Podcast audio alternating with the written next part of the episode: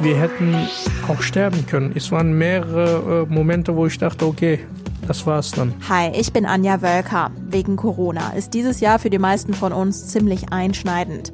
Im neuen Radio Essen Podcast hört ihr Geschichten von Menschen, deren Leben sich schon vorher um 180 Grad gedreht haben. Das Glücksspiel das macht emotional total viel mit mir. Aber ich denke mal, es war sehr schnell die Sucht da. Dass meine Spastik immer schlimmer wird, dass ich häufig Schmerzen habe.